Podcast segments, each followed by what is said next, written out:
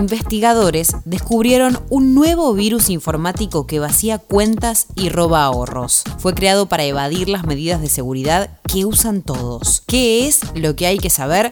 Te lo cuento enseguida. Soy Caro Yaruzzi y esto es Economía al Día, el podcast de El Cronista, el medio líder en economía, finanzas y negocios de la Argentina. Seguinos en nuestro canal de Spotify y escuchanos todas las mañanas.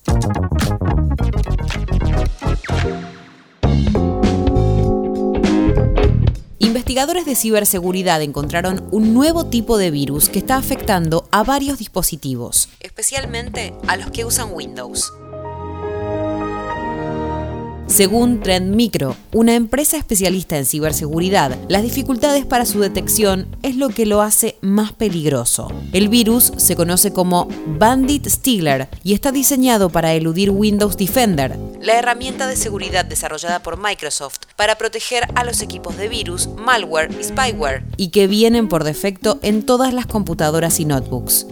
Aunque este tipo de desarrollos suele ser empleado para robo de identidad, violaciones de datos, ataques a credenciales y apropiación de cuentas, los especialistas aún no están seguros sobre el objetivo final que persigue. No obstante, afirmaron que puede afectar una amplia gama de navegadores de Internet y robar varios tipos de datos de las víctimas como nombres de usuario, direcciones IP, información del disco duro, información detallada sobre la computadora de la víctima y el código de país asociado con una dirección IP.